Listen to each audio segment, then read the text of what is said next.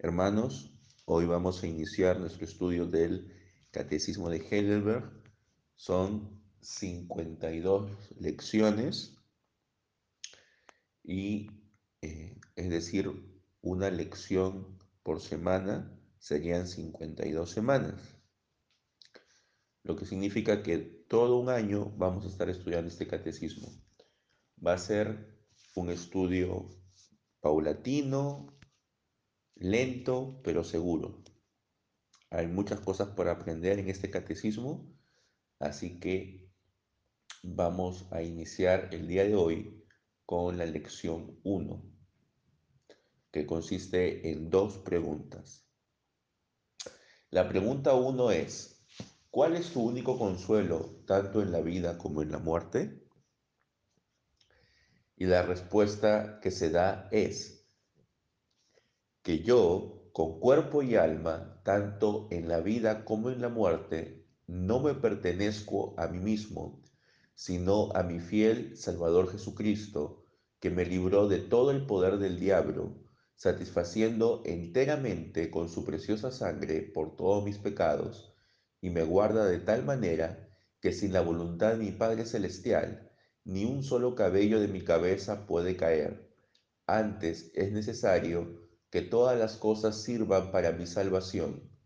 Por eso también me asegura, por su Espíritu Santo, la vida eterna y me hace pronto y listo para vivir en adelante su santa voluntad.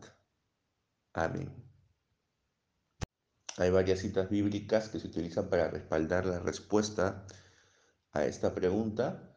Las citas más importantes son las de Primera de Pedro 1, 18 y 19, que dice, sabiendo que fueron rescatados de su, mana, de su vana manera de vivir, la cual recibieron de sus padres, no con cosas corruptibles como oro o plata, sino con la sangre preciosa de Cristo, como de un cordero sin mancha y sin contaminación.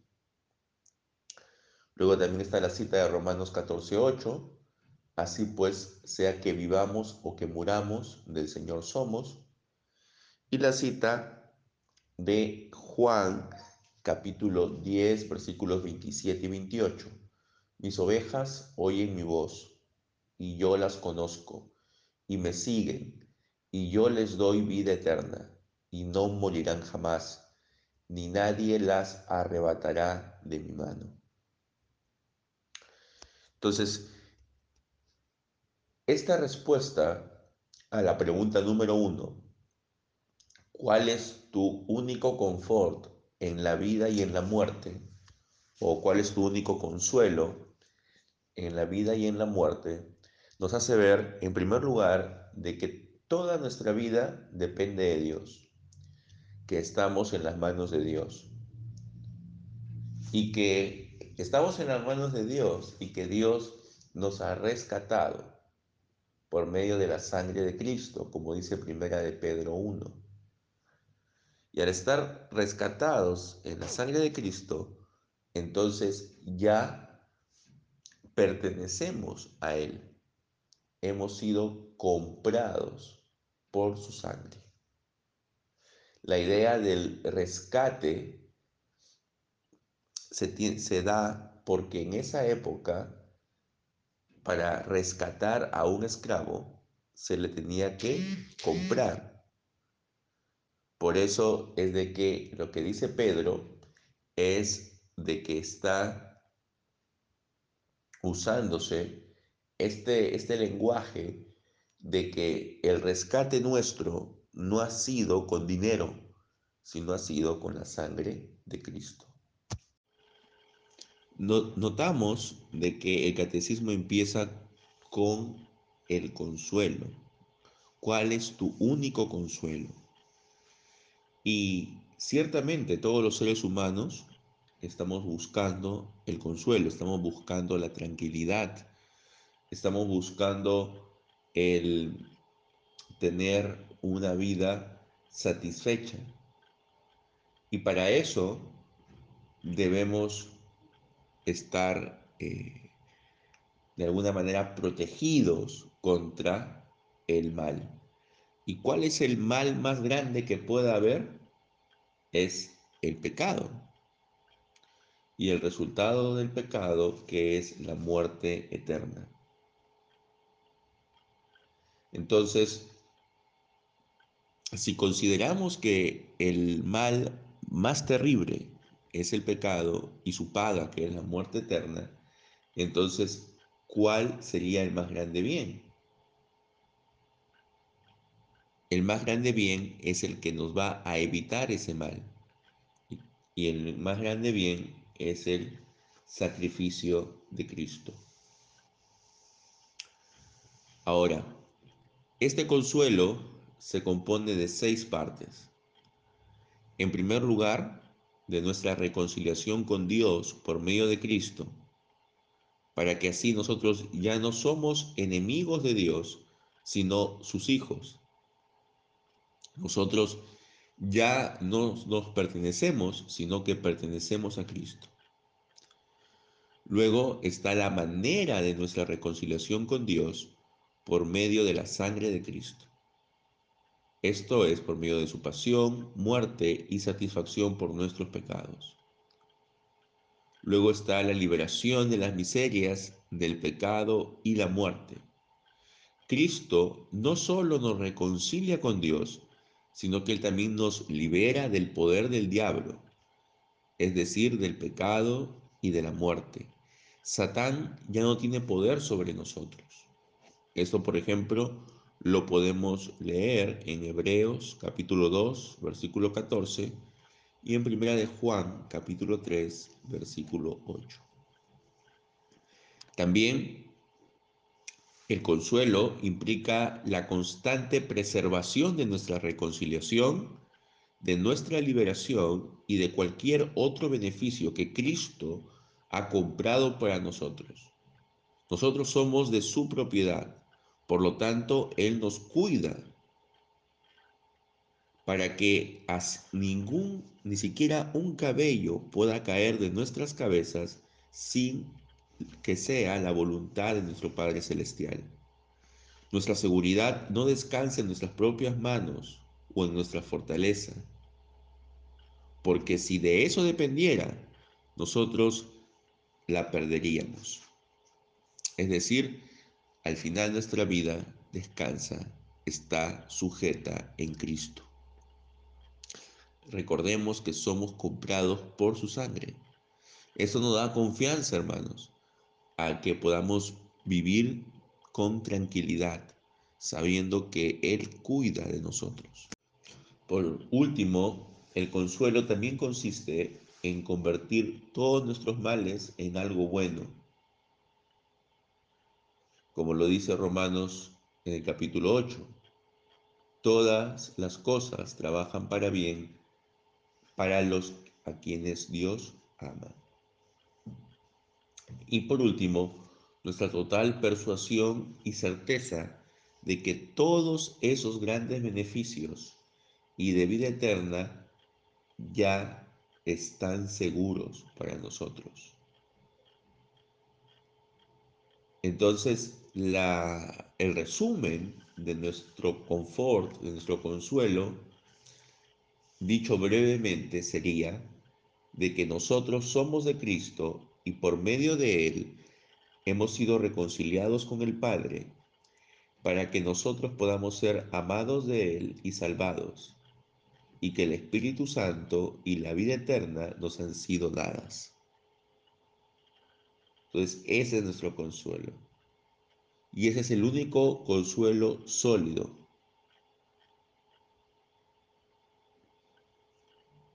No hay otro consuelo que pueda ser más sólido que este.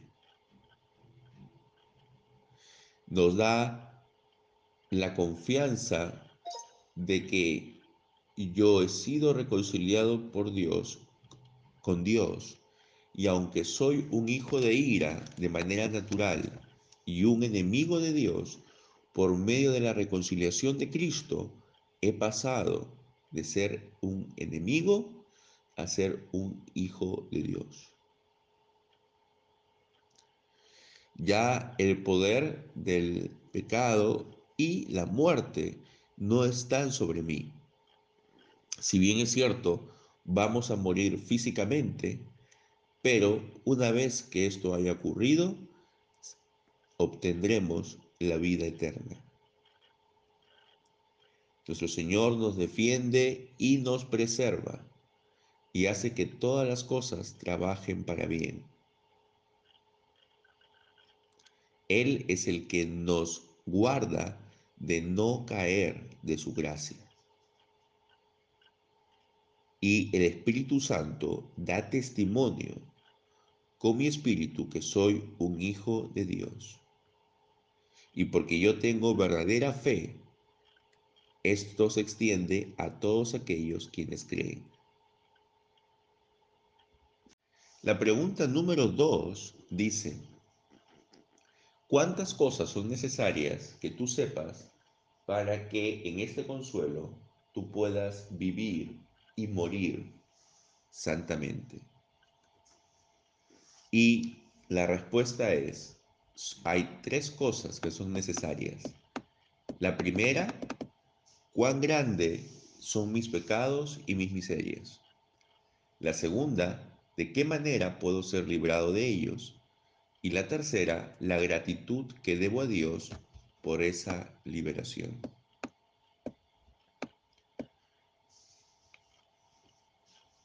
Entonces, ¿cuán grandes son nuestros pecados y miserias? Romanos 5:12 nos dice, por tanto, como el pecado entró en el mundo por un hombre y por el pecado la muerte, así la muerte pasó a todos los hombres, por cuanto todos pecaron. Entonces, lo que primero tenemos que hacer es reconocer que somos pecadores. Si no, no vamos a poder ser conscientes de nuestra redención. Y si no somos conscientes de nuestra redención, no vamos a poder agradecer esa liberación. la caída en el pecado vino a todos los hombres en Adán. Ya no vivimos en el paraíso, sino en un mundo lleno de injusticia, de dolor, de tentaciones y de sufrimientos. Hemos caído de la gracia de Dios. Sin embargo, qué consuelo es saber que ahora Cristo ha provisto un medio por el cual nosotros podamos ser redimidos, podamos ser liberados de esa situación. Y la única manera en que podemos ser liberados es a través de Cristo mismo. Porque es importante que nosotros conozcamos la gravedad de nuestro pecado, porque así como un hombre quien es ignorante de su enfermedad nunca busca al médico, si nosotros no conociéramos la gravedad de nuestro pecado, no buscaríamos tampoco ser liberado de él. Y si nosotros no buscamos la liberación, entonces nosotros nunca la obtendremos, porque Dios se la da solo a aquellos quienes la buscan.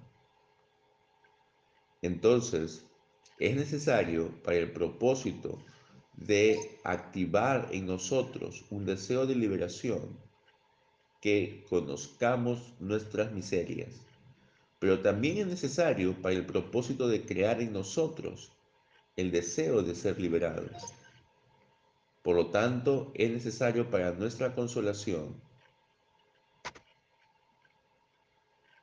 porque sin eso no lo buscaríamos. Eso también nos trae una guía. Si lo que primero debemos conocer es nuestra miseria, entonces es importante que podamos leer la ley que está en las escrituras. Porque sin la ley no podríamos conocer la gravedad de nuestros pecados. Pero al conocer la, miseria en nosotros, eso nos debe llevar a ansiar nuestra redención. Y un conocimiento de nuestra redención es necesario para nuestro consuelo, porque nosotros, sin el conocimiento de nuestra redención, desesperaríamos. Un conocimiento de nuestra miseria nos llevaría a la desesperación.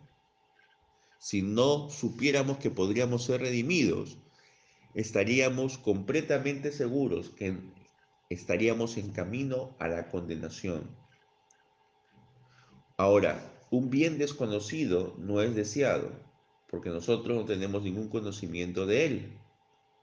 Si nosotros somos ignorantes del beneficio de nuestra redención, nosotros no iríamos tras ella. E incluso si se, nos ofreciera, nosotros no la adoptaríamos porque consideraríamos que es algo inútil. Un bien que no es conocido no imparte ningún consuelo. Entonces, por eso es que luego de conocer nuestra miseria, tenemos que conocer nuestra liberación.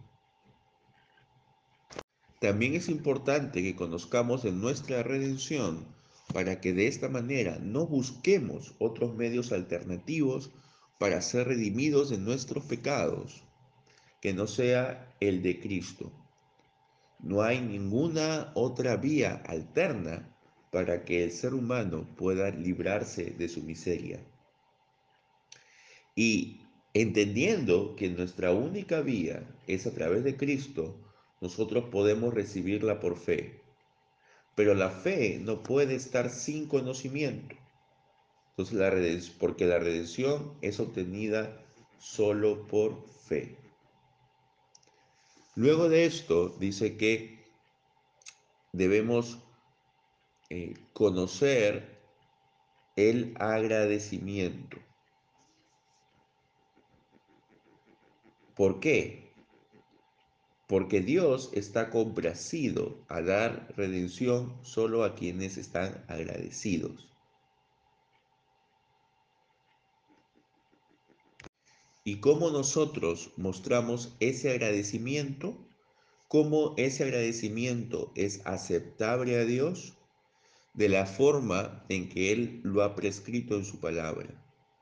Esta gratitud, por lo tanto, no debe ser rendida de acuerdo a nuestras propias ideas, sino debe ser sacada de la palabra de Dios.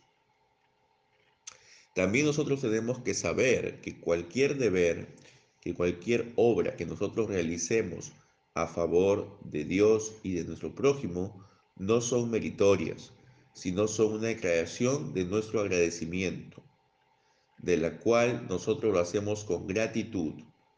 Nosotros reconocemos que no merecemos haber sido redimidos de nuestra miseria.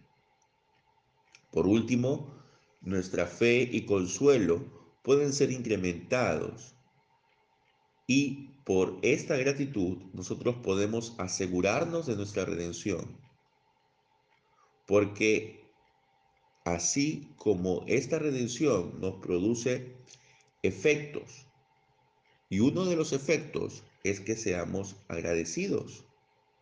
Aquellos que son agradecidos reconocen el gran bien que ellos han recibido nosotros podemos darnos cuenta que la verdadera gratitud es el general del Evangelio, porque requiere fe y arrepentimiento en orden para que puedan ser salvados. Como es dicho en Marcos 1.15, arrepiéntanse y crean en el Evangelio, porque el reino de los cielos se ha acercado. Algunos objetarían de que no es necesario el conocer de del agradecimiento debido, que el agradecimiento fluye de manera natural si es que conocemos nuestro pecado y nuestra redención. Pero esto es incorrecto, porque si bien es cierto, una persona que es consciente del pecado que tiene y de la redención que ha recibido, de manera general debería ser agradecida, sin embargo, no nos no indica cómo debe agradecer. Y esto debemos aprenderlo de las Sagradas Escrituras la naturaleza de la verdadera gratitud y la manera en la cual esta gratitud debería ser expresada para que comprazca a Dios. En la ley de Moisés nosotros podemos darnos cuenta de, todos los, de todas las reglas de culto que había. Nosotros nos podemos dar cuenta de cuán específico y detallista fue en la construcción de la tienda de reunión, del tabernáculo. Entonces, eso significa que no cualquier agradecimiento le complace a Dios.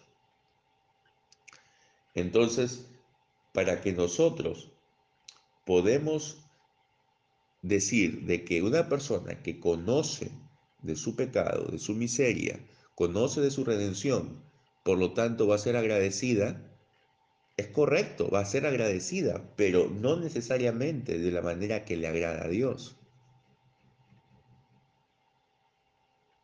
Entonces nosotros podemos ser enseñados para incrementar nuestro conocimiento y confirmarlo por medio de la revelación y el conocimiento de su palabra, que Dios despierte en nosotros, incremente y confirme una verdadera gratitud. No cualquier gratitud, sino una gratitud que a Él le agrade. Entonces, al ser propiedad de Jesucristo, como lo hemos visto en la pregunta número uno, nosotros podemos comprender muy bien de qué hemos sido liberados, de que hemos sido redimidos de la esclavitud del pecado. Y en base a la redención que hemos obtenido por ser liberados del pecado, es que somos agradecidos, es que le damos loor a Cristo, es que le cantamos, es que le rogamos, Y lo hacemos no conforme nosotros creemos que está bien, sino conforme Cristo mismo, por medio de su palabra, nos ha dicho que lo hagamos. A pesar de nuestras dificultades y miserias, siempre saldremos bien librados, porque en Cristo ya lo tenemos todo. Amén.